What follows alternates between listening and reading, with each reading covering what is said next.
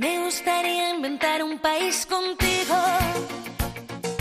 para que las palabras como patria por venir, bandera, nación, frontera, raza o destino tuvieran algún sentido para mí. Comienza Raíces con Ángel Misud.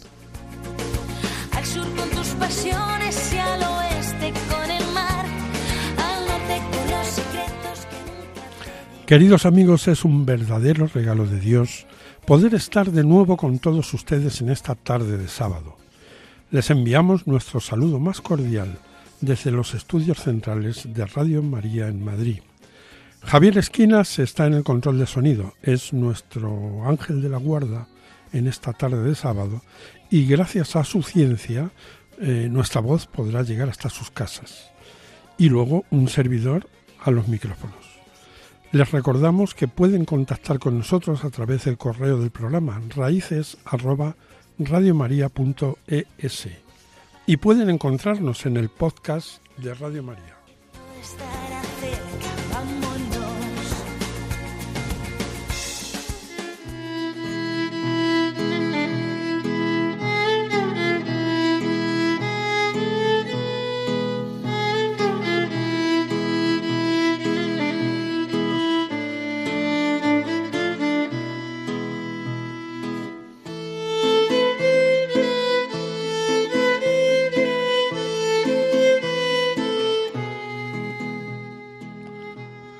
Hoy, 8 de abril, la Iglesia celebra la memoria de San Ágabo. Originario de Judea, es mencionado por dos veces en los Hechos de los Apóstoles y se le identifica como uno de los profetas que vinieron de Jerusalén a Antioquía durante la predicación de Pablo y de Bernabé. En Antioquía anunció un hambre universal que se cumplió bajo el gobierno de Claudio. Los Hechos de los Apóstoles, en su capítulo 11, versículo 28 indican, uno de ellos, llamado Ágabo, movido por el Espíritu Santo, se levantó y profetizó que vendrá una gran hambre sobre toda la tierra, lo que hubo en tiempos de Claudio. Dieciséis años más tarde, volvemos a encontrar a San Ágabo en Cesarea, donde se detuvo durante un viaje desde Judea, hospedándose en la casa de Felipe. Ahí mediante un acto simbólico anunció que Pablo sería hecho prisionero en Jerusalén. Los hechos de los apóstoles lo reflejan en el capítulo 21, versículo 11. Tomó el cinturón de Pablo, se ató sus pies y sus manos y dijo, Esto dice el Espíritu Santo. Así atarán los judíos en Jerusalén al hombre de quien es este cinturón, y le entregarán en manos de los gentiles. Imploramos la misericordia de Dios a través de la intercesión de nuestro santo emigrante del día, San Ágamo, y la de la Santísima Virgen, nuestra Madre, para que proteja a todos estos hermanos que emigran buscando un futuro y se juegan la vida en el mar.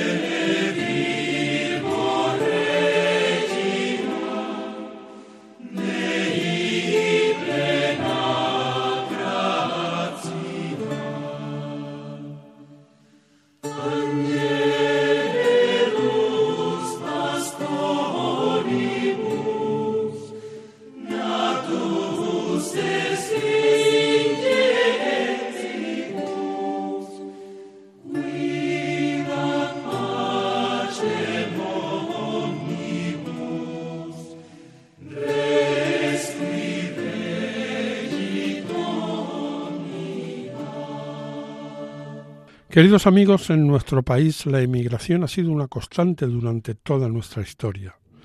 Ya en tiempos de la dominación romana, no pocos compatriotas emigraban a la metrópoli, unos para ocupar puestos de responsabilidad, otros como componentes de las famosas legiones romanas y otros simplemente para buscarse la vida.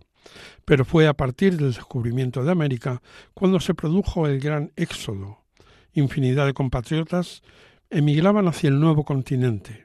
Muchos buscaban el éxito en su vida, a tenor de lo que contaban los que regresaban de allí, pero otros muchos iban a entregar su vida entre los habitantes de aquellas tierras, llevándoles la palabra de Dios. Infinidad de religiosos se embarcaban hacia las Indias con la intención de dar su vida por el Evangelio de Jesucristo. Hoy el protagonista de nuestro programa es uno de ellos, un sacerdote jesuita, poco conocido por el gran público, pero que desarrolló una extraordinaria labor de apostolado con todos los pueblos indios, con los que tuvo la oportunidad de encontrarse, sin otras armas que las que Dios le había regalado, su intelecto y su voluntad.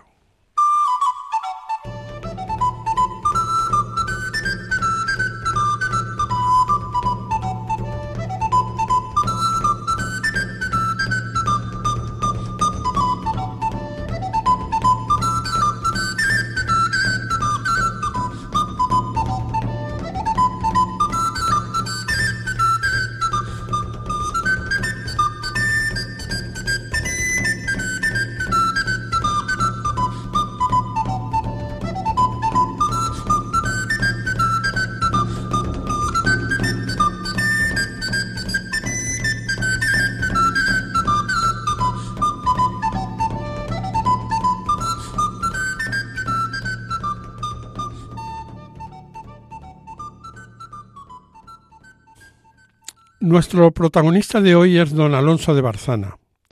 Tal vez sea un hombre totalmente desconocido para la mayoría de ustedes, pero como tendremos oportunidad de conocer en el programa de hoy, además de una vida apasionante, su trabajo tuvo unas consecuencias importantísimas para la evangelización de la mayor parte de América Latina. Hoy tenemos el privilegio de contar con don Venceslao Soto, hermano jesuita, historiador y sin duda el hombre que más sabe de nuestra protagonista. Don Venceslao, gracias por acompañarnos y, y bienvenido a Raíces. Muchas gracias gracias a ustedes por invitarme porque siempre es una, una, oportunidad, una oportunidad que hay que aprovechar hablar de grandes personas como, como Alonso de Barzana. Eh, Por eso lo agradezco. Pues eh, es un placer tenerlo y un privilegio. Don Alonso de Barzana nació en 1530 en un pueblo castellano-manchego. ¿Qué nos puede usted contar de, de estos inicios? Bueno, sí, él eh, parece que su infancia fue una infancia itinerante, porque parece que era de una familia de judeoconversos, el padre era médico ambulante, eso ya también confirma la, hipótesis de que era familia de judeoconversos, además de otros datos, y prácticamente toda su infancia eh, iba siguiendo al padre con toda la familia, que iba de pueblo en pueblo, entonces tuvo una vida muy itinerante y nació en 1530 en Belinchón, en Cuenca. Eh, pero esto parece que nació por accidente, ¿sí? porque estaba el padre allí, porque hay bastantes fuentes que entre, todo, entre todas eh, ofrecen un ramillete de ciudades como posible lugar del nacimiento. Baeza, Córdoba, etcétera. Pero, hay un documento muy, eh, muy importante que es el único que dice que nació en Belinchón, pero es un documento de tal categoría que es un contemporáneo de, de Alonso de Barzana, que no se puede dudar que nació en Belinchón, en, en Cuenca. Después, la familia viajó sobre todo y vivió entre las actuales provincias de Jaén y Córdoba. En Jaén, concretamente en Baeza, es donde adquirió eh, la mayor parte de su formación, ¿no es así? Eh, eso es, es decir, la, una vez que el padre murió en Alcaudete, la madre con los eran dos hijas y, y, dos hijos se fue a Baeza probablemente porque allí tenían algún tipo de, de apoyo económico porque una viuda en aquel tiempo con familia sin oficio, pues no era fácil. Se fue a Baeza y esa podremos decir, podemos decir que es la, la ciudad de adopción de, Bar de Barzana, la que le dio asiento, porque hasta entonces había estado pues unos meses en un sitio, otros meses en otro, pero en Baeza es donde se asentó y, y, y allí fue donde maduró. Parece que Baeza llegó cuando tendría, pues en plena adolescencia, 15, 16 años, y al principio era un joven de aquella época, ¿no?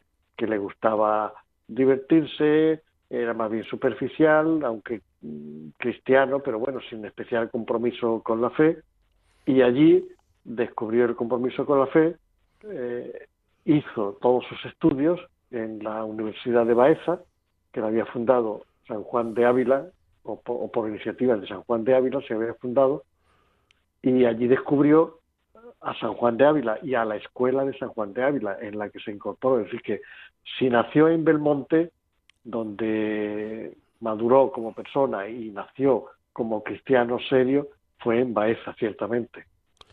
El, el hecho de, mm, de convertirse en sacerdote fue, eh, claro, eran judíos conversos, no sería una tradición familiar, no tendría eh, familiares a los que seguir, sino que fue por como consecuencia de este encuentro con San Juan de Ávila, ¿no? Vamos a ver, el tema de los judíos, él no es que él no era judío converso y probablemente su, sus padres tampoco. Eh, hay que pensar que si estamos en 1530 eh, la conversión masiva de judeos de judíos fue a final del siglo anterior, antes de la expulsión, en la que algunos por no irse pues se convirtieron. De todas formas, es un fenómeno muy interesante porque eh, hay una cantidad de católicos descendientes de judío converso de primera categoría. Entre ellas podemos citar a Santa Teresa de Ávila, al mismo Juan de Ávila, a muchísimos jesuitas de la primera generación, que eran jesuitas de primera. Es decir, que eh, aunque no tenían tradición familiar de, de parientes sacerdotes, pero bueno, en aquella época también era un modus vivendi, ¿no? Había gente pues que una de las opciones que se le presentaba era hacerse sacerdocio, con muy distintos grados de sinceridad, desde el que buscaba ser sacerdote para poder tener un beneficio con el que vivir, hasta el que sentía una llamada verdadera a ejercer de sacerdote. Tengamos en cuenta que estamos todavía, Trento se acabó en 1564 es decir, que, que, fue la gran reforma que reformó todo este mundo de las vocaciones, de la formación, de los seminarios que antes no existían. Es decir, eh, él no tenía tradición familiar y las motivaciones de su familia para convertirse al catolicismo, pues no las sabemos. Probablemente en el origen estaba el, no, el, evitar tener que salir expulsado de España, pero por lo que yo he estudiado, muchas de ellas eran conversiones muy sinceras, otras no, y estaban los criptojudíos. La Inquisición nació precisamente para perseguir a los criptojudíos, es decir, gente que en teoría se habían convertido, pero forzados, eh, no eran sinceramente conversos. ¿no? En su caso no hay por qué dudar, y ciertamente ya digo que él demuestra que por lo menos después fue un cristiano muy recio. ¿no? La influencia de San Juan de Ávila ciertamente es decisiva, eh, sí, es lo que le iba a decir, que en este caso sin duda era una conversión sincera a tenor de, de, de, lo que ha vivido y que ya nos irá contando usted después. Eh, le quería preguntar, eh, eh, Alonso de Barzana tuvo un periodo brillante en la universidad. Era un hombre que, que, llegó a ser profesor de esa universidad de Baeza. O sea, tenía todas las condiciones para poder tener una vida acomodada en, en aquella época. Sin embargo, él abrigaba desde un principio el deseo de entrar en la compañía de Jesús y de, y de marcharse a la misión, ¿no? Eh, al menos es lo que se, se deduce de, lo, de todos los textos que usted ha, escrito. ¿Cómo fue ese periodo hasta que consiguió entrar en la compañía de Jesús? Bueno, él, como digo, al llegar a Baeza, parece que muy pronto oyendo un sermón del rector de la universidad, de Carleval, eh, un sermón de él, eh, cayó en la cuenta de que tenía que cambiar de vida. Tuvo un periodo de una vida muy radical, como suele ocurrir en los, en los conversos, eh, los conversos, aunque no sean de, de origen judío, sino cualquiera que descubre la fe, en muchos casos normalmente se da un primer periodo de mucha radicalidad, de penitencia, etcétera, por lo menos en, en aquella espiritualidad y en aquella época, ¿no? Y él pasó por ahí. Eh, después eh, se tranquilizó esa radicaliza, esa radicalidad, estudió en la Universidad de Baeza todo lo que se podía estudiar, porque él hizo bachillerato en, artes o filosofía, licenciatura en artes, maestría en artes y bachillerato en teología, porque de todo eso eh, he encontrado los registros de sus titulaciones, y que consiguió todos esos títulos. Y después fue profesor en la propia Universidad de, de Baeza, es decir, como usted dice, pues tenía todas las bazas para una vida académica, que siempre es una vida muy noble, que no es un, no es un cura, digamos, de misa y olla ni de parroquia, sino una vida académica, honesta, honrada, donde podía haber servido a Dios eh, con mucha profundidad y mucha seriedad. Pero desde el principio, él lo cuenta en sus cartas, cuando al principio, cuando estaba ya estudiando filosofía, leyendo las cartas de San Francisco Javier, eh, sintió deseos de ser misionero. Hay que tener en cuenta que San Francisco Javier, bueno, ya lo conocemos, es un gigante de, de la historia que fue abriendo, roturando caminos misionales, pues donde él entendía que Dios lo llamaba. Y ya sabemos que recorrió toda la India, eh, Malasia y tal, llegó a Japón y de Japón quiso entrar en China y murió a las puertas de China.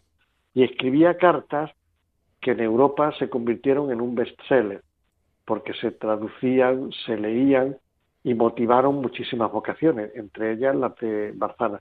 Hay una carta de San Francisco Javier que es muy paradigmática, en la que él escribe a sus compañeros jesuitas en, diciendo, bueno, él pone eh, de entrada el panorama que él vivía allí. En, tengamos en cuenta que en aquella época, la teología de aquella época creía ciertamente que quien moría sin el bautismo se condenaba. Y esto era en realidad la gran motivación para los misioneros, evitar que se condenara tanta gente. Después Vaticano II es un poco más abierto, no, no necesariamente, es decir, eh, uno si es honrado, honesto y no, y no tiene culpa en no ser cristiano, no tiene por qué condenarse, pero en aquella época era muy radical esa teología, eh, extra ecclesia, nulla extra ecclesia, nulla salus. Y eso era la gran motivación de Francisco Javier. Entonces, en ese contexto, escribe a París, dicen, yo aquí que veo a diario tanta gente que se condena porque no hay quien les hable de Jesucristo, mientras que después sé que en París hay tanta gente, viene a decir, perdiendo el tiempo, ¿qué hacéis ahí perdiendo el tiempo? Veniros para acá, donde os necesitamos, donde hay mucha gente que se muere porque no, y se condena porque nadie les habla de Jesús. Pues ese tipo de cartas motivaban mucho a, la gente y de eso movieron muchas vocaciones y entre ellas a Alonso de Barzana. Entonces él ya desde el principio quiso ser jesuita para ser misionero, que su motivación era la de ser misionero. Como la referencia que él tenía de misionero era la de Francisco Javier, pues quiso ser jesuita como San Francisco Javier, para ir a las misiones como, como San Francisco Javier.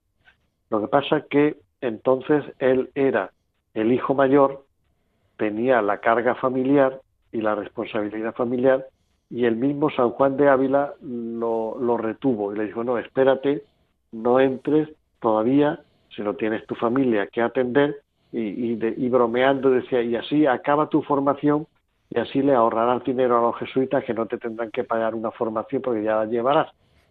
Esa es una broma que... Lo, pero sí quiere decir que él lo retuvo.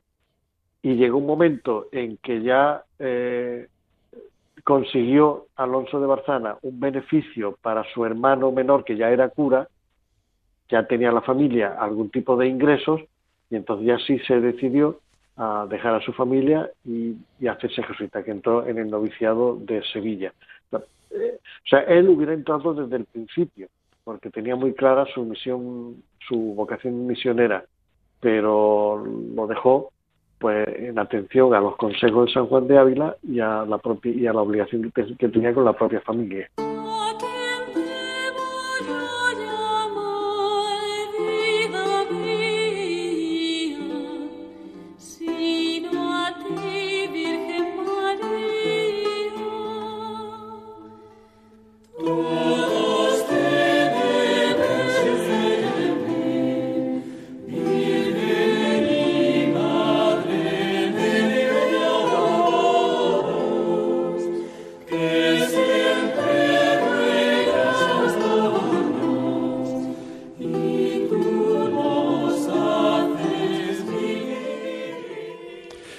Amigos, están ustedes en Raíces, el programa sobre migraciones que Radio María emite en la tarde de los sábados. Hoy estamos dedicando nuestro programa a un hombre extraordinario, don Alonso de Barzana, sacerdote jesuita que entregó su vida evangelizando Perú, Bolivia, Paraguay y Argentina. Estamos dialogando con don Venceslao Soto, hermano jesuita e historiador.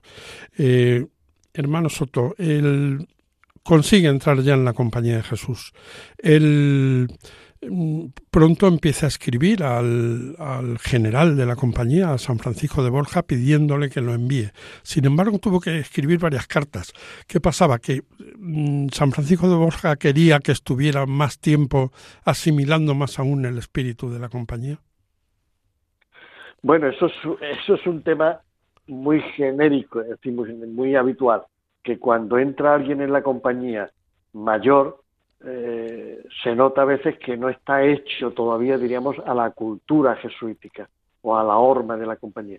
De hecho, de Barzana, incluso ya estando en América, en algunos informes dicen que como que todavía no le había entrado mucho la cultura de la compañía, porque eso hay que se asimila por, por años de convivencia.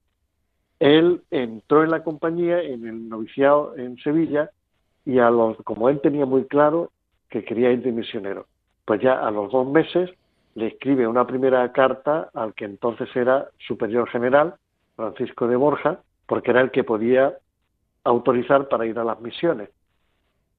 Pero Francisco de Borja no sabemos por qué, bueno, él no respondía siempre a todas las cartas de peticiones para ir a las misiones. A veces al provincial le hacía alguna alusión, me ha escrito fulano que quiere ir a las misiones, lo dejamos para otra expedición o dígale tal cosa, pero de Barzana no tenemos referencia sino un poco más tarde. O sea, no le respondía. Eh, entonces Barzana no se amilanó, sino que a los dos meses otra carta. Y a los dos meses otra carta. Y así un total de cinco cartas. Las cartas merecen una lectura y un análisis porque son cartas preciosas. Eh, resuman humildad, resuman urgencia apostólica a la javeriana. En un momento, en una de ellas, dice, ¿qué hago yo aquí predicando en Sevilla, una ciudad tan predicada, mientras que en otras partes hay gente que se muere, que se muere y se condena porque no hay quien, les hable de Jesucristo, como Francisco Javier. Otras de mucha humildad, porque dice, yo sé eh, que para empresas de este tipo no se mandan sino a los que tienen ya mucha experiencia. Y yo soy un, un novato, soy un novicio. No era verdad, era novicio, pero era ya un profesor y un pastor muy experimentado. En otra carta viene a decir, yo soy la F de la compañía, es decir, lo peor que tiene la compañía, que no era verdad. Pero es decir, son cartas de mucha humildad. Y después de mucha perseverancia. En otra de ellas dice, sé que me estoy repitiendo mucho, hace alusión a las tantas cartas. Dice, pero si quien me lo inspira es quien yo me creo, no cejaré hasta que no lo consiga. Dice, sé que estoy, me estoy haciendo pesado, pero si esto me lo inspira Dios, pues todavía me tienen que aguantar porque hasta que no consiga ir a las misiones no me, no me callaré. O sea, empieza a, él tenía muy claro su misión, de, su vocación de misionero. Ya por fin en 1569, cuando tenía 39 años, don Alonso de Barzana se embarca en San Lucas de Barrameda con, con destino a América.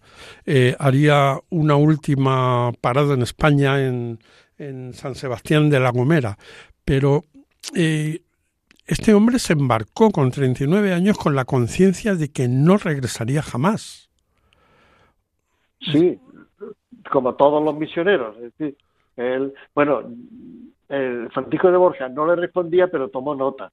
Y como había una segunda, los jesuitas hasta hacía poco no podían ir a las misiones de América, de la América española, porque estaban reservadas a las órdenes tradicionales.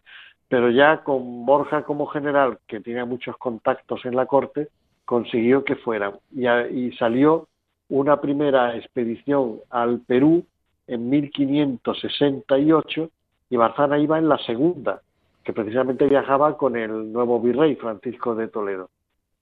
Decir, que fue en cuanto, en cuanto, en cuanto pudo. Y ciertamente la inmensa mayoría de los misioneros que se embarcaban sabían que era de por vida. Algunos volvían, algunos volvían pues porque los elegían procurador y tenían que ir a alguna reunión a Roma o para alguna gestión ante la corte o por otras razones. Pero la inmensa mayoría sabían que era quemar las naves, ¿no? como efectivamente fue Barzana y otros tantos. Eh, Barzana llega a Lima y allí se mantuvo un poco más de un año. Enseguida lo enviaron a Cuzco. Llegó en 1571. Eh, mm, ¿Podemos decir que su estancia en Lima fue como de aclimatación o, ya se puso, eh, se arremangó y se puso manos a la obra en, en eh, no solamente la evangelización, sino en su conocimiento de las lenguas locales? Sí, antes yo querría hacer un paréntesis para valorar eh, la travesía, porque claro, ser misionero ya es un valor, pero es otro, otro esfuerzo llegar hasta allí. Es decir, él salió, como ya he dicho antes, de Sanlúcar de Barrameda, pasando por Canarias, en un primer momento llegó a la Martinica, después a, a Colombia, Cartagena de Indias, de ahí un segundo, una segunda nave lo llevó a nombre de Dios en Panamá, atravesaron el, el istmo a pie y en Panamá una nueva embarcación hasta el puerto de Callao en, en Perú. Sí, era una travesía de ocho meses, con muchas dificultades, porque una, además iban los jesuitas iban repartidos en los distintos barcos del convoy, en uno, uno de ellos iba haciendo aguas continuamente, el otro se le rompió el timón a la salida de Sanlúcar y milagrosamente llegó a Canarias con una reliquia del Lindum Crucis que puso un hermano jesuita que iba en aquel barco. Es decir, era toda una aventura. En Panamá, en nombre de Dios, era una ciudad muy insana y de hecho allí murió un jesuita y Alonso Barzana enfermó. Es decir, que hay que valorar también eh, la gran motivación que tenía esta gente para superar todas estas dificultades. Bien, llegó a Lima y la compañía solo llevaba un, año en Lima, es decir, que tenían todo, toda todo el virreinato para ir ampliando sus ministerios. En Lima él empezó, eh, pero enseguida fue a los indios. Él desde muy pronto mm, empieza a escribir diciendo que, quiere ir a los indios, que bien, el apostolado con los españoles eh, eh, está muy bien, pero que él, con los españoles, incluso con los indios ya convertidos, está muy bien, pero él quiere ir a los indios en su estado más natural. Y ya desde Lima estuvo en una doctrina en Guarochirí, que está cerca de, Lima, y era un, territorio muy amplio, pero muy abrupto, muy desértico también. Después en Lima eh, estuvo en otra doctrina. Doctrina era un sitio donde recluían a los hijos que estaban, a los indios que estaban dispersos para vivir, diríamos, de modo asentado en una ciudad. Y la de Lima incluso estaba cercada para evitar el excesivo contagio de los españoles, en un sitio reservado para los indios. Él estuvo allí, pero enseguida inicia una especie de peregrinación hacia el sur, que le va llevando de, de Lima, eh, primero al lago Titicaca, donde también ya allí desplegó mucha actividad en la doctrina de Juli, que tuvo mucha importancia porque era donde, donde se gestó el método dual que después triunfó en las reducciones de Paraguay. Él estuvo allí, fue uno de los fundadores y llegó a Cuzco eh, y después, es decir, que sí, que empezó, lo de, lo de Lima evidentemente sí fue como un, periodo de introducción, pero también el provincial de aquel momento empezó a distribuir los recursos y a medida que, que se abrían casas nuevas, pues iba, iba mandando gente. Y Barzana fue de los fundadores de muchas de las casas, porque como eran de los pocos que había, le tocaba ir abriendo o inaugurando casas prácticamente, ¿no? Pero en Lima él estuvo poco tiempo, sí. Y el tiempo que estuvo en Lima estuvo sobre todo en las doctrinas con los indios, que es lo que él quería. Dice usted en sus escritos que eh, prácticamente a los cuatro meses de llegar ya predicaban quechua, que es la, lengua de los indios allí. O sea, esto es, algo realmente eh, espectacular. Él, parece, eh, él tenía una buena memoria, eso lo dice él en las cartas en las que se ofrece para las misiones, cuando se describe, lo hace con, con toda naturalidad, e incluso con humildad, dice, tengo una buena formación, una buena, una memoria muy buena, o sea, tenemos muy, muy buena memoria que ya ayuda para los idiomas. Y en el viaje aprendió quechua, porque ya existía una gramática que había hecho un, un, fraile, no sé si dominico o franciscano. Y con esa gramática, bueno, pues como se puede aprender una lengua con una gramática, pero que sí que llegó, eran ocho meses, sin muchas otras cosas que poder hacer en el barco.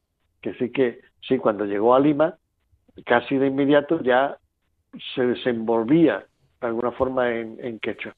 Hay que pensar que tampoco sería una predicación muy barroca, con muchos alambiques, mucho razonamiento, mucha terminología, sino sería una predicación muy sencilla, con las palabras básicas y las expresiones básicas para transmitir a, a los indios la, la, predicación. Pero sí, él desde muy pronto ya empezó a, a predicar en, quechua, para gran sorpresa de los indios, porque hasta ahora eh, todavía no habían cambiado la mentalidad de las misiones, todavía se les, eh, se les predicaba en castellano, que era la primera decisión de la Iglesia de Perú, pero después se vio que había que predicarles en sus lenguas y Barzana ya em, empezó directamente con esta nueva mentalidad.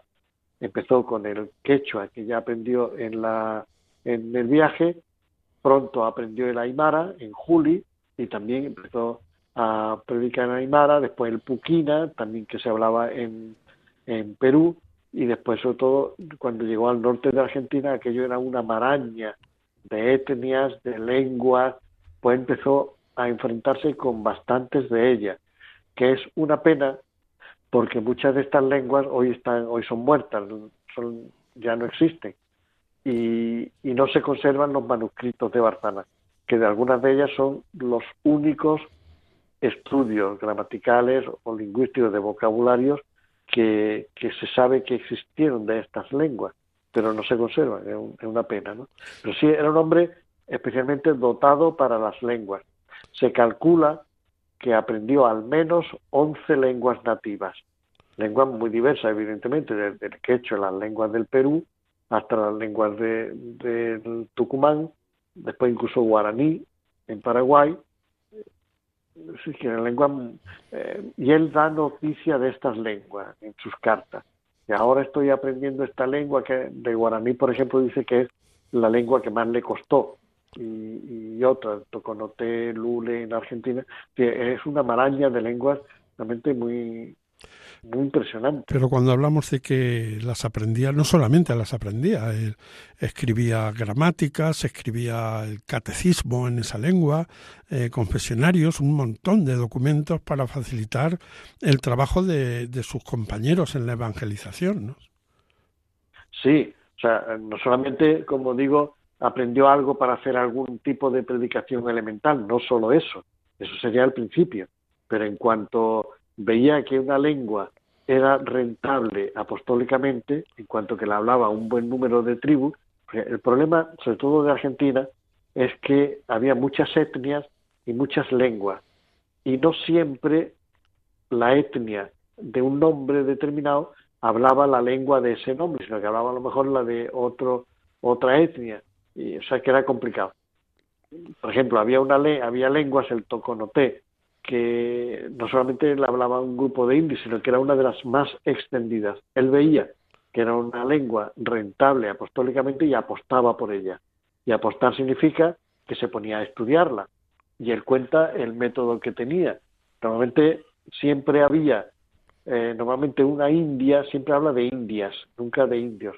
Una india ladina, como dice él, que yo al principio pensé que una india ladina era una india que sabía español, Pero después he visto que no, una, una india ladina era una india que sabía la lengua propia y además quechua.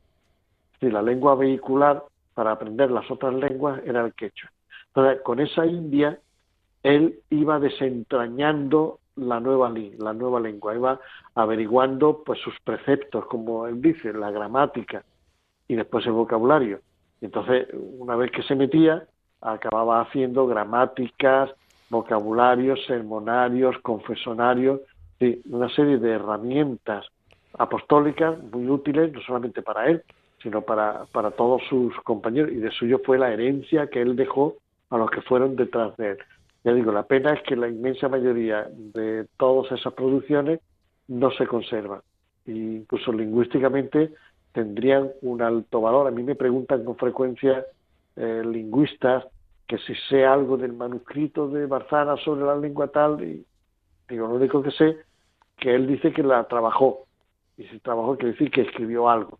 Ahora, ¿dónde está ese manuscrito? Pues no hay que perder la esperanza de que en algún momento aparezcan, ¿no?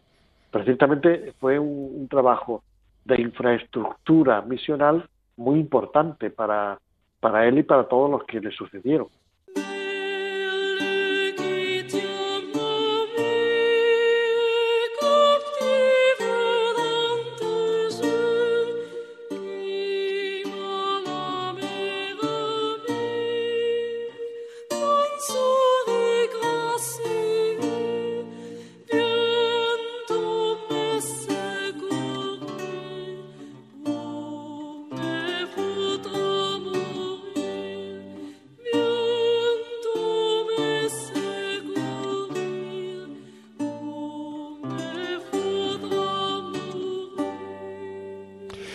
Queridos amigos, están ustedes en Raíces, el programa sobre migraciones que Radio María emite en la tarde de los sábados. Hoy estamos dedicando nuestro programa a un hombre extraordinario, don Alonso de Barzana, sacerdote jesuita que entregó su vida evangelizando Perú, Bolivia, Paraguay y Argentina. Estamos dialogando con don Venceslao Soto, hermano jesuita e historiador. Don Venceslao, cuando uno ve en el mapa el recorrido de, de don Alonso de Barzana desde ese 1571 en el que parece ser que se asentó en Cuzco hasta 1594 en que llegó a Asunción, eh, 23 años es una distancia espeluznante, que además, como usted nos comentaba antes, no se hacía precisamente en un tren de alta velocidad ni en un avión, se hacía caminando o a, de una, de una caballería. Eh, estas once lenguas que llegó a dominar nos pueden hacer pensar que, que, se dedicó a un trabajo intelectual, pero, pero no, realmente él lo que quería era evangelizar. Él aprendía las lenguas para poder divulgar la doctrina de Jesucristo. Eh, y se, usted cuenta por, por millares la gente que, que don Alonso consiguió eh, catequizar, bautizar, etcétera. Sí, él, era misionero. Lo de, como muy bien ha explicado, lo de la dedicación a las lenguas era un instrumento para la misión. En primer lugar, para la suya. Y después, en algún momento, él lo reconoce también pues para, para facilitar el camino a los que venían después. Respecto a su itinerario, claro, él empezó en Lima, pero no, no fue un viaje lineal permanente hacia el sur, sino que había bucles, por ejemplo, desde Cuzco volvió a Lima y después de, en otra ocasión para una congregación provincial. Yo he calculado que sus movimientos no deben estar muy lejanos de unos 20.000 kilómetros eh, viendo las distancias es un cálculo muy aproximado, ¿no? Pero no deben estar muy lejos. Claro, eh, ellos en parte hechos a pie, en parte pues en canoa o en medio de transporte que pudiera haber, eh, mulas o, como sea, no siempre andando, pero son muchos. Y él entró en contacto directo con muchas tribus de indios que no estaban, diríamos, socializadas era un misionero en sentido puro y duro, que iba rotulando camino. Eh, incluso una vez pues estuvo con los lules, que eran caníbales, y salió ileso. Y, con otro, y él lo también. Así que, eh, o sea, aunque tiene su faceta como lingüista, pero no fue un lingüista de despacho, ni mucho menos universidad, aunque ahora diré algo de eso porque algo de esto tuvo también. Eh, era, un, era un lingüista práctico, que lo que le interesaba era contactar con la gente, comunicarse con ellos para evangelizar. No hay que perder de vista su objetivo, no era la antropología, era la evangelización. Lo otro era una herramienta para todo esto. He dicho que algo tuvo de, de lingüista de, de despacho, y es verdad, porque como era de los pocos que sabían las lenguas, cuando la corona vio que había que crear una cátedra de lenguas en, Potosí, pues eh, se la encargaron a él eh, en tres lenguas, quechua, aymara y puquina, porque era de los pocos que la sabía. Y su misión era pues dar clase a los que iban a ir destinados como sacerdotes a las parroquias de indios y certificar que tenían el conocimiento mínimo que había que tener para ser destinados a ese puesto. Eh, ahí estuvo, aguantó como dos o tres años, porque se ve que eso no le gustaba. Y sobre todo no le gustaba por las presiones que recibía, incluso desde el obispo y de otras personas, para que certificara que algunos sabían la lengua sin saberla. Eso este se ve que era un hombre muy escrupuloso, muy, muy honesto, y decía que eso pues le eh, no, no lo soportó y, y aunque querrían haberlo renovado, en esta cátedra porque le pagaban eh, una buena paga por parte de la corona. Pues renunció a eso y de ahí ya se fue al norte de Argentina. Pero sí, su interés como lingüista ciertamente viene de, su interés misionero. El, don Menceslao, en 1597 el padre Barzana inicia su regreso desde Asunción a Cuzco, un recorrido de más de 3.600 kilómetros. Eh, él sabía que la muerte estaba cerca, regresaba a Cusco para morir allí. Sí, de suyo ya había tenido un episodio de perlesía que dicen que era como una, una parálisis, que ya en Asunción la edad le empezó a pasar cuenta, aunque no era eh, para con los cánones de hoy no sería mayor, pero con los cánones de aquella época de sesenta y tantos años ya era una persona mayor, no tenía dientes, con todo lo que se implica de problemas alimenticios y todo, porque no podía masticar, eh, etcétera, ¿no? Y allí no había muchas trituradoras para pasarle la comida, ¿no? Quiere decir que, que sí, que la edad ya le, le empezó a, a pasar cuenta. Y el provincial se preocupó y entonces le ordenó que volviera a Lima para, para que lo atendieran bien, porque claro, en Asunción estaban tres o cuatro jesuitas, era una comunidad que estaba muy incipiente, una zona muy de frontera con la conquista y no había recursos para atenderlo como, como se merecía, ¿no? Y como se procuraba a los jesuitas mayores. Entonces le ordenó que volviera cuando todavía tenía una cierta calidad de vida, que volviera para ser atendido bien en, los, en sus últimos años. O sea, él sabía que ya iba de, bajada, que ya eh, se había acabado su etapa de misión. Él mismo lo reconoce cuando estaba en Asunción, que ya no era capaz de, de ir a los indios, ni incluso de estudiar nuevas, nuevas lenguas, pues ya se sentía débil, se sentía con poca salud, o sea, él sabía que ya se acercaba el final.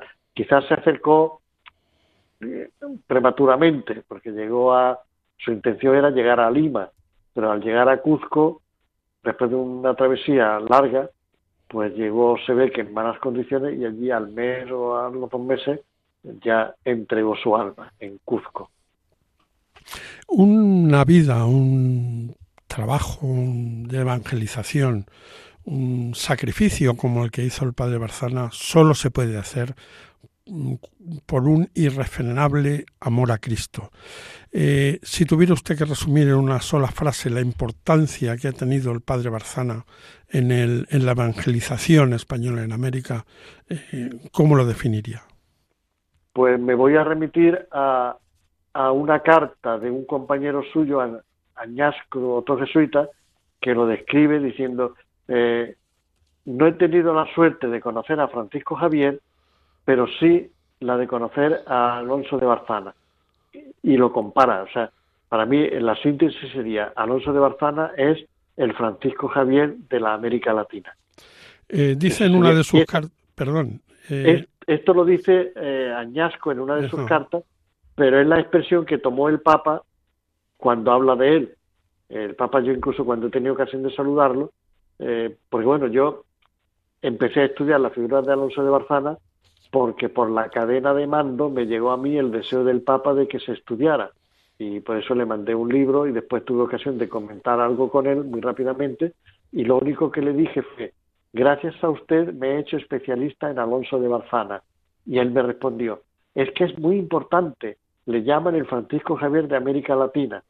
O sea que y eso es como yo resumiría Francisco Javier por su capacidad y su ímpetu misionero por su eh, impronta en toda la región y en toda la cultura de América Latina, por su, por su fuego misionero, es decir, que le ardía el corazón también como a San Francisco Javier. Ese es el resumen que yo haría. Él decía en una de sus cartas, vine con deseo de España de tornarme indio y he salido con ello. Don Mecelao Soto, hermano jesuita e historiador, ha sido un verdadero privilegio tenerle hoy con nosotros en Raíces y espero que, que podamos retomar en un futuro esta figura tan apasionante y, y, en, y profundizar un poco más en, en, la vida de este, de este gran hombre que fue Alonso de Barzana. Le agradecemos muchísimo su presencia y le enviamos un fuerte abrazo desde Madrid. Pues muchas gracias. Solamente añado que como Barzana hay otras figuras que también he tenido la suerte de estudiar que bien merecerían darse a conocer, como Pedro Páez, Diego de Pantoja, también misioneros de la, si no de la primera, de la segunda generación de jesuitas españoles, que también son muy, muy interesantes. Les agradezco mucho la, la oportunidad de divulgar y de hablar sobre estos personajes.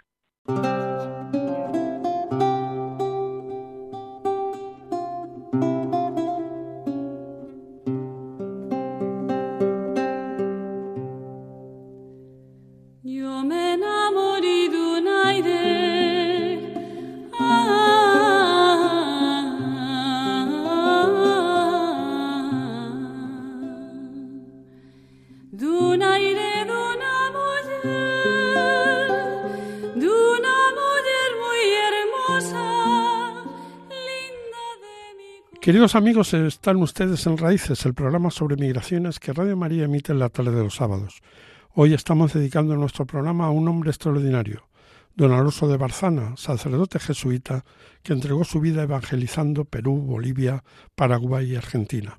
Ahora tenemos comunicación con don Jesús López Castejón, alcalde de la Villa Castellano-Manchega, donde nació nuestro protagonista. Eh, alcalde, muchísimas gracias por acompañarnos en, en Raíces. Por esta invitación. Eh, ¿Qué valor tiene qué, o qué importancia tiene para, para una pequeña villa como Belinchón, que son poco más de 300 habitantes, tener entre sus hijos un personaje de esta envergadura? Pues la verdad que mucha importancia. Y a los, historia, a los historiadores que han hecho eh, todo este, este trabajo, esta labor de investigación, porque en Belinchón tampoco es que fuéramos muy conscientes eh, que Alonso de Barzana naciera aquí, porque como bien pone en el libro, además en la biografía que ha hecho, eh, efectivamente tanto en la iglesia como en el ayuntamiento, en los archivos no hay documentación de esa época de 1530 y después de un exhaustivo, eh, una exhaustiva investigación, pues al final, a pesar de que había dudas, pues se llegó a la conclusión que nació en Belinchón. Entonces, no es muy conocido el, este hecho, pero nosotros nos estamos ya encargando y nos vamos a encargar de que, de que así lo sea porque consideramos que en Belinchón haya nacido un personaje eh, venerable, que además eh, el Papa Francisco lo, lo nombró eh, personaje venerable, hombre venerable de la Santa Iglesia, pues para nosotros es una satisfacción muy grande. Y a partir de este momento sí que nos gustaría también estar en contacto eh, con, pues bueno, eh, tanto con Baeza como con otros sitios y otras zonas donde se pueda hacer referencia a estudios, eh, cualquier acto relativo a, a, Alonso de Barzana, estar presentes y tener conocimiento para hacer un seguimiento más cercano a, a, este, a este hombre que nació en Belinchón. Eh, ¿Tenéis previsto en el ayuntamiento, en el futuro, poder eh, desarrollar alguna iniciativa para que los vecinos tengan un conocimiento más profundo sobre, sobre este paisano, no? Sí, sí, ya eh, pues estamos planteándonos, eh, pues en homenaje, ponerle el nombre de una calle o incluso de un parque, que además ahora vamos a hacer uno y, y sería pues como un pequeño homenaje del pueblo de Belinchón a, Alonso de Barzana, pues que tenga una calle, que tenga un parque y que sea recordado por todos aquellos que no lo saben. Eh, una vez que ya se vea el nombre, su nombre en la calle, pues ya se empezará y empezaremos nosotros también a, pues eso, a ir contando, eh, pues quién fue y la grandeza de este, de este personaje con lo que hizo en, en América Latina que la evangelizó y atendió a los más eh, pobres y a los más desvalidos y bueno, en ese sentido, pues desde el ayuntamiento queremos tener ese, ese acto de agradecimiento a, este personaje. Don Jesús López Castejón, alcalde de Belinchón, te agradecemos muchísimo que hayas estado con nosotros eh, en Raíces y, y bueno, esperamos expectantes todas estas iniciativas que que se van a desarrollar. Muchísimas gracias y un fuerte abrazo. Pues muchas gracias a ustedes por, por querer contar con nosotros y, haremos todo lo posible para eh, resaltar la figura de Alonso de Barzana. Muchas gracias y buenas tardes.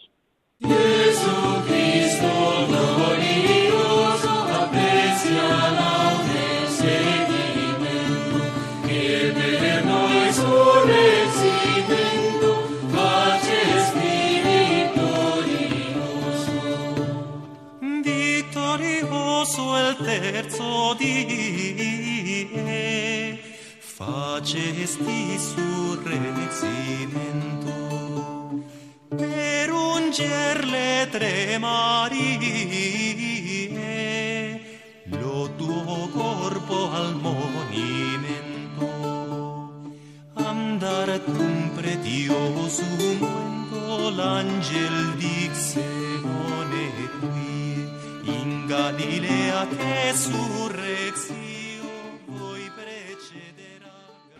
Hoy nos acompaña también en los estudios centrales de Radio María en Madrid un amigo, Alberto Pérez Bois, un habitual en nuestro programa en esta época. Precisamente cuando llega la Semana Santa recurrimos a Alberto, que es un experto en la tradición cofrade, en, las procesiones, en, esta catequesis que, España mm, esta catequesis en la calle que España también exportó a muchísimos lugares de América Latina. Pero hoy nuestro protagonista, don Alonso de Barzana, se ha comido todo el programa, entonces solo le voy a hacer a Alberto una pregunta como, como hombre que sabe leer la realidad. Eh, Alberto, después de conocer la vida de este, de este hombre, cuando aparecen todos estos mm, nuevos políticos en América Latina que hablan de que España debería pedir perdón por la dominación en América Latina, eh, ¿a ti qué te surge? O sea, ¿deberíamos pedir perdón por haber enviado gente como, como Alonso de Barzana? Muy buenas, Ángel. Eh, bueno, yo creo que la, la, vida y la comparativa que nos explicaba el hermano Soto de, que hacía el Papa Francisco con, con Francisco Javier, em, yo creo que es tan importante que, que, está por encima absolutamente de toda esta leyenda negra de la que muchas veces y por desgracia cada vez más personas se empapan en América Latina y en Norteamérica también. Em, ¿Qué sería de Sudamérica si no hubiera sido evangelizada por personas como, como, este, como este sacerdote jesuita? Em, ¿Dónde, dónde dónde llegaría eh, la cultura o, dónde se hubiera quedado la cultura que, tenían los indígenas, todas las tribus que, este señor visitó y evangelizó para, para que siguieran el camino de Cristo. Eh, este señor, en mi opinión, es una de las figuras más importantes mm, que ha tenido la Iglesia Católica en Sudamérica. Eh, lo desconocía y la verdad es que me llevo una sorpresa, me llevo de este, de este estudio, me llevo una sorpresa de una vida em, vivida por y para Cristo. Y, bueno, creo que verdaderamente em, evidencia que, eh, que nuestra cultura, la cultura occidental, la cultura judeocristiana, ha llegado a lo que eran las Indias, ha llegado a, a- esos indígenas, a esas personas de Sudamérica y de, y de Centroamérica, pues gracias a personas como esta eh, que han dado su vida por, por esa evangelización. Auténticos héroes, sin duda. Eh, de todas formas, no renunciamos, eh, Alberto, aunque en un próximo programa nos puedas contar cómo ha sido la realidad de la Semana Santa en, en tu entorno. Ahora tenemos que terminar nuestro programa, llega a su fin. Hoy hemos hablado de un hombre excepcional, don Alonso de Barzana, eh, misionero jesuita que fue una de las piedras angulares de la evangelización española en América Latina como hemos tenido la oportunidad de, de conocer. Hemos hablado con don Venceslao Soto, hermano jesuita y historiador, que nos ha hecho un extenso bosquejo de, la vida de, de, esta, de este extraordinario evangelizador. Nos despedimos también de todos ustedes hasta que dentro de dos semanas podamos estar aquí de nuevo para ofrecerles una nueva propuesta. Les recordamos que pueden contactar con nosotros a través del correo del programa raíces@radiomaria.es y pueden encontrarnos en el podcast de Radio María. Y recuerden, quédense con lo mejor, no se conformen con menos. Quédense con Radio María. Que Dios les bendiga. Me gustaría inventar un país contigo para que las palabras como patria o porvenir, bandera, nación, frontera, raza o destino tuvieran algún sentido para mí. Acaban de escuchar Raíces con Ángel Misut. Al sur